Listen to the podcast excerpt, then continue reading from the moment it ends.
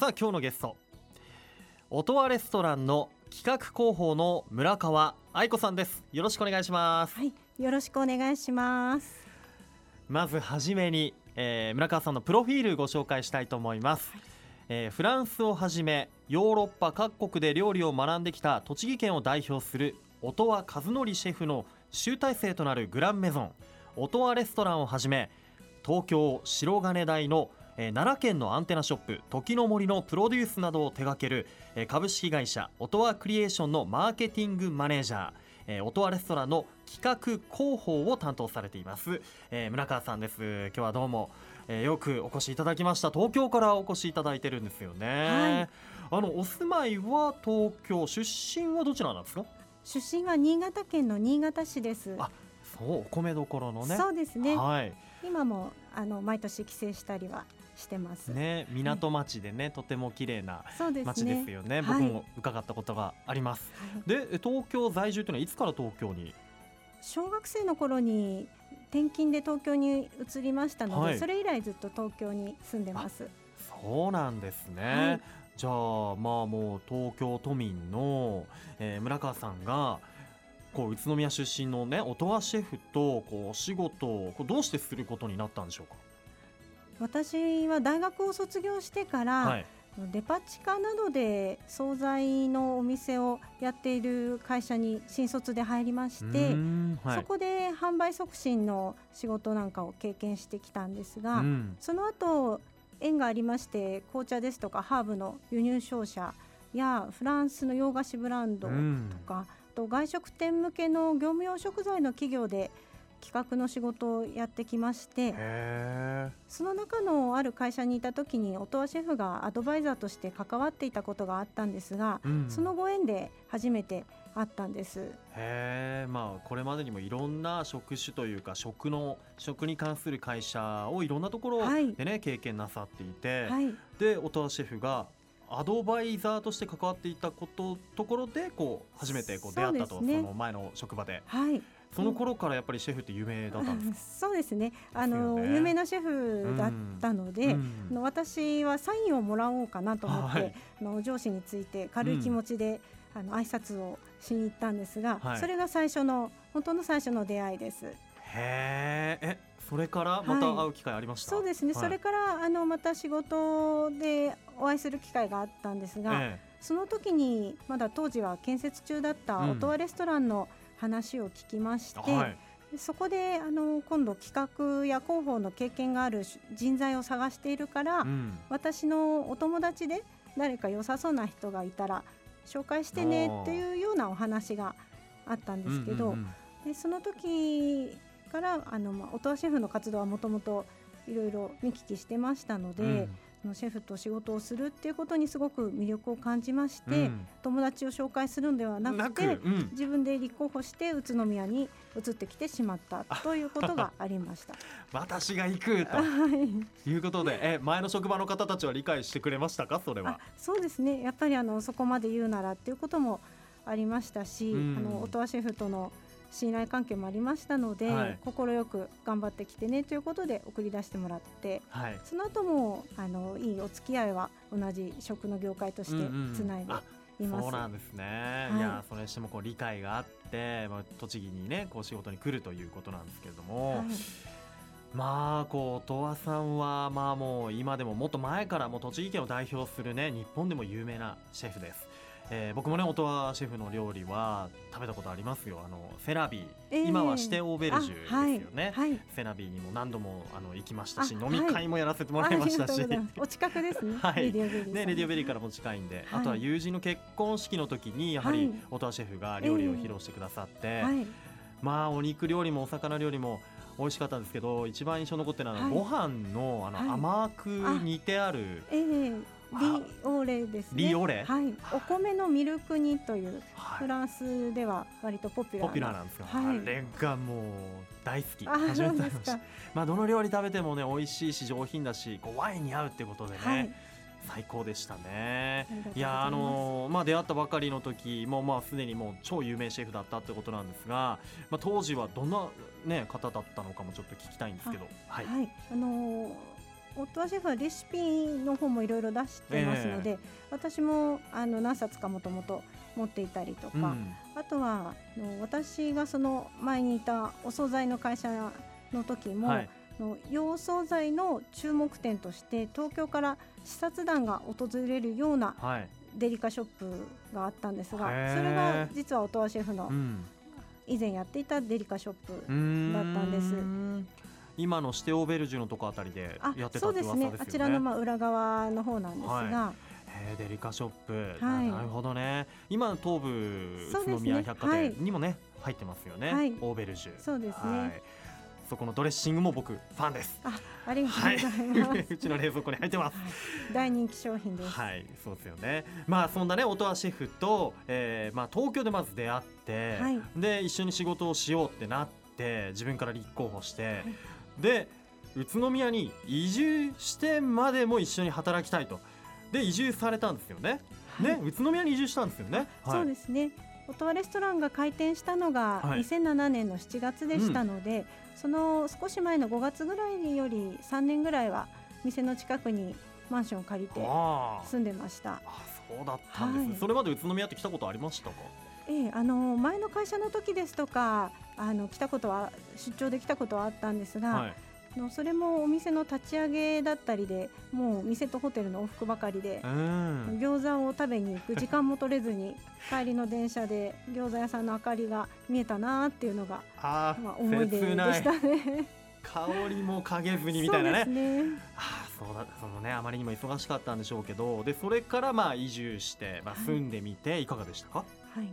住んでいた頃は、うん。まあ正直もう仕事が忙しすぎてお店とマンションのはい。もう徒歩通勤だったので往復だったので、うんうんどこか遊びに行くこともあまりできなかったんですが、ね。まあ、唯一音羽レストランの裏側がに田川が流れてますので、はい。田川べりを散歩するのは楽しかったうん。思い出ですね。なるほど、はい。でじゃあ働いてみてはいかがでしたか？宇都宮、ええ、あの働いてみて思ったのが、うん。もう人のつながりがとても深いなということをうんうんうん。すごく感じてます。うーん。宇都宮と東京だと近いので、ええ。まあ、そそれほど感覚も変わらないかなとも思ってたんですが、はい。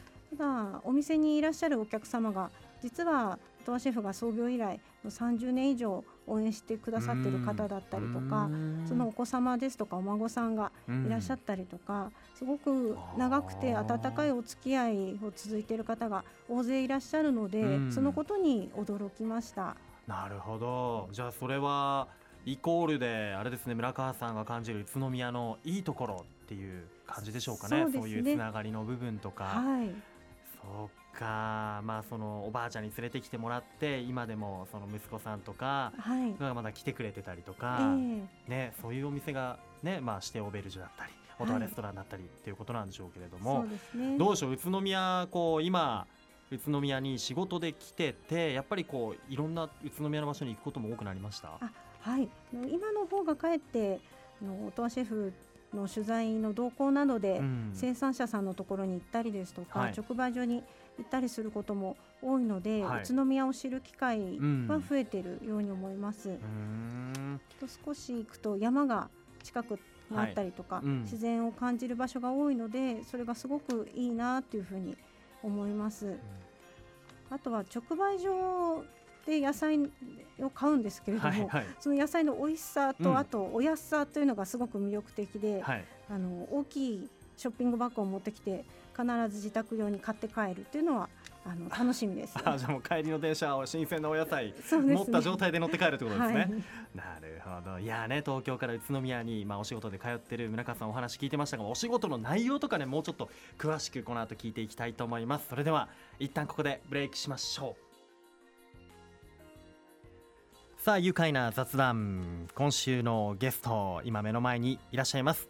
音羽レストラン企画広報村川愛子さんにお越しいただいております。改めましてよろしくお願いします。よろしくお願いします。えっと、音羽レストランを立ち上げるときに村川さんは音羽シェフと一緒に宇都宮に、まあ、来て、まあ、手掛けたということなんですが、はい。まあ、その頃のこう手掛けたお仕事、まあ、どんな内容になるんですか、はい、音羽レストランの開業の時はもうスタッフの一員としてサービスの仕事もやらせてもらいまして、はい、それで初めてレストランの仕事の全体というのを見ることができました。あ確かにその前はあれですもんね、はい、デパ地下でね、こう働いていたりしたわけですもんね、えー、レストランの仕事全体、まあ、そこで、まあ、携わったということで、はい、はい、今はどうですか？今は、オトワレストランの広報誌で、ケセラセラという年4回出している冊子があるんですが、はい、そちらの執筆ですとか、うん、音羽シェフの講演会ですとかあのいろいろな執筆の原稿の草稿を作ったり、うん、またはレストランのパンフレットなどの販促物の編集などをしています。それと、はい、あの音羽シェフがそのレシピ本をいろいろ出してまして、ええ、今も撮影している本があるんですが、はい、そういったレシピ本のレシピ編集もやってます。もう音羽シェフの手の届かないところというか、まあ、料理にやっぱりお料理にね集中したいでしょうからその身の回りの、まあ、執筆だったり原稿の作成だったり候補誌を作ったりとかしているともう物を書くことが多いですね。そうですね。えー、やはりあの書いたりですとか記録することが中心になっていきますね。なるほど。まあそれでありながらやっぱ音羽シェフとのこのコミュニケーションというのもやっぱ取れてないと、まあ、その辺も非常に重要な部分ですよねお仕事の中でね。そうですね。もうシェフはすごくあのオープンな方で、はい、私ですとかあと周囲のスタッフもそうなんですが、うんええ、何でも話してくれますし、うん、しっかり伝えてくれるんですね、うんうん、いろいろな考えてきたこととか、うん、これからこうしていくっていうようなこの先のこととか、うん、ご自身の信念ですとか、うん、すごく面白くお話しする時もありますし、はい、真剣に話してくれることもあるんですが、何度も何度もそういった話をしてくれるので、そういった意味ではコミュニケーションというのはすごく取れているかなというふうに思ってますね。なるほど。えーと、音羽シェフの、ね、今のお店、まあ、1981年の創業ということなんですが、はい、そろそろ何かこうお子さんの世代とかにこう、えー、シフトを変えているなんていうね。あそうですね、はい、あの今まで、まあ、オタシェフとマダムが始めて、はい、えー、1981年に始まったんですが、うん、それから35年やってきてるんですが、はい、今はオトワレストランの料理長長男のあのはじめさん、はい、で東京の奈良県のショップのレストラン、うんうん、CLS ソルの方の料理長次男の宋さん、うん、はい、あと末っ子長女のかなさんの方はマネジメントをやってるんですが、うんはい、そういった3人のお子さんたちが中心になってくる時代に入ってきているので、うん、音羽シェフイズムというか、はい、シェフの考えてきたこととかやってきていることを、うん。まあ、うまくこう伝えていけるように、うん、そのクッション的な立場として役に立てたら嬉しいなというふうにも思ってます。本当村川さんのお仕事って広報、はい、まあ、企画候補でありながら何かこう音羽ファミリーにいなくちゃいけない存在っていうか音羽ファミリー専属マネージャーみたいな感じですよね。もうあの私としてはあの親戚のあのおばさんぐらいの感じで いや温かくいないといけない存在いたら安心する存在なのかなとね感じました、ね、今そうなれたら嬉しいですね。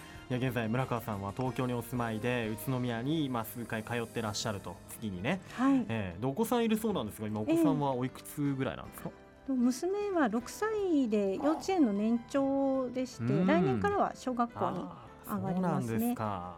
ね、子育てをしながら東京宇都宮の通いっていうのはやっぱ大変じゃないですか？まあそうですね。ただあのトアレストランのメンバーもちょうど小さな子供がいる子育て世代なので、はい、助け合ったり励まし合ったりしながら、みんなで頑張ってます。は和気あいあいっていう感じなんですね。そうですね。なるほど。今月に何回ぐらい来てますか、宇都宮には。まあ五六回ですかね。その時々にもよるんですが、レシピの本の撮影が立て込んだりですとか、はい、あれまあればまた多く来たりもするんですけど。ね、レシピ本今作ってるってことで、はい、やっぱこの仕事をしていてよかったなと思うのはやっぱこう音羽シェフの新作のお料理とかを 味見できたり。まあそうですね。あのー、やっぱり撮影となるとシェフもいろいろアイディアを練りますし、はい、そういった新しいお料理が生まれる瞬間に立ち会えるというのはす,、ね、うん、すごくエキサイティングだなというふうに感じてます。いいですね、はいなるほど。で今音羽レストラン企画広報ということで今ちょうど今手掛けてるといったらどんなお仕事ありますか？はい。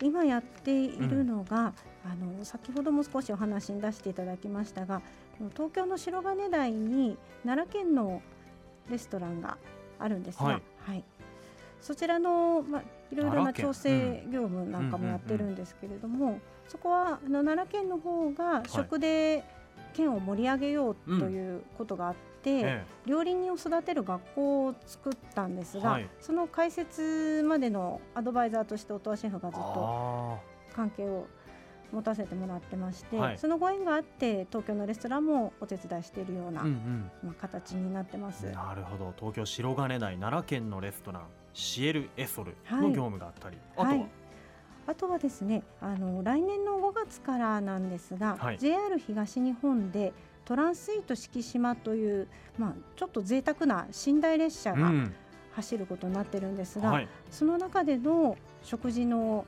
提供を音羽レストラン音羽シェフがやることになりましたので、はい、そのもろもろ準備を行っております。寝台列車四季島に音羽シェフが乗乗り込んで自らそうです、ね、でお料理を作って、はい、うわまたそれは旅したいですねその電車に乗ってね。そうですね。はいもう旅がよりやっぱねお料理が加わるとよりいい旅になりますからね、はい、内容の濃い旅。ああいいな四季島電車で宇都宮ですとか栃木の食材をふんだんに使った料理を提供してほしいというリクエストを頂いてますので、そういった意味でもたくさんの方に栃木の食材を、うん、あのご紹介できるっていうので音羽シェフも非常に張り切っております。なるほど。宇都宮のね栃木のまあこういい美味しいね食材を使って、はい、はい、お料理をしてくれるということであの、まあ、お料理の話題になりましたが村川さん宇都宮のこう食文化見てみていかがですか？何か感じることありますか？そうですね。やっぱり野菜でも果物でも乳製品でもとっても美味しいなっていうふうに思うんですけど、はい、あの住んでいる方は皆さんそれが普通のことで当たり前かもしれないんですけども、うん、やっぱり東京から来るともうその普通が身近にあるっていうのがすごいなっていうふうにとても羨ましく思います。確かに美味しいものを普通に食べてるんですよね、はい、幸せなことです私たちは、えー、えー、まあよくね東京から来ても宇都宮の美味しい野菜とかを買って帰ってるってことで、はい、はい、ぜひ東京の方にも広めてほしいと思います、はい、さあ今後もですね宇都宮お仕事にお仕事にプライベートで来ることも多いと思いますが何かこれから自分の中でチャレンジしたいことあったら聞かせてください。そうですね。あの先ほどの敷島ですとかあとは東京オリンピックもありますので、はい、栃木ですとか宇都宮に目を向けることが日本の皆さんとか世界の皆さんも多くなってくると思うんですね。うん、なので宇都宮にはこんなに美味しいものがあるんですよっていうことをたくさんの方に知っていただけるように広報していきたいというふうに思ってます。はい。プライベートでは。え。あのプライベートではまだあの宇都宮の行ったことないところもいろいろありますので、はい、特に自然が綺麗な場所に子供を連れて行ってあげたいなって思ってまして、はい、で先日も大谷石の大谷資料館に子供を連れて行ったんですけど、ね。はい、あのすごい迫力なのですごくそうですねあの怖がってちょっと泣いてましたけど まあそんな風に東京の暮らしでは触れられない自然ですとか、うん、あの素晴らしいものを見せてあげたいというふうに思ってます。わあ素晴らしい。ね東京の家族に宇都宮ね素晴らしさ伝えてほしいしあとは日本各地の方にね、えー、ぜひ音羽レストランの広報誌エッセイあとレシピ本を通してこう宇都宮のいいところぜひこれからも広めていってください、はい、よろしくお願いします。音羽レストランに行ったらやっぱりコース料理を頼めばいいですか？あそうですね。あの旬の、うん食材をふんだんに使ったお料理をご用意してます。はい、ね。本当ね食って大切ですよね。休日とかに美味しいもの食べると本当に休日になります。ぜひオタレストランで食べてみてはいかがでしょうかあなたも。では最後にですねこのワードで一緒に締めていきたいと思います。よろしいでしょうか、はい、いきますよ。せーの。食べて愉快な宇都宮。ありがとうございました。今日のゲストは音羽レストランの企画広報の村川愛子さんでした。どうもありがとうございました。ありがとうございました。住めば愉快だ。宇都宮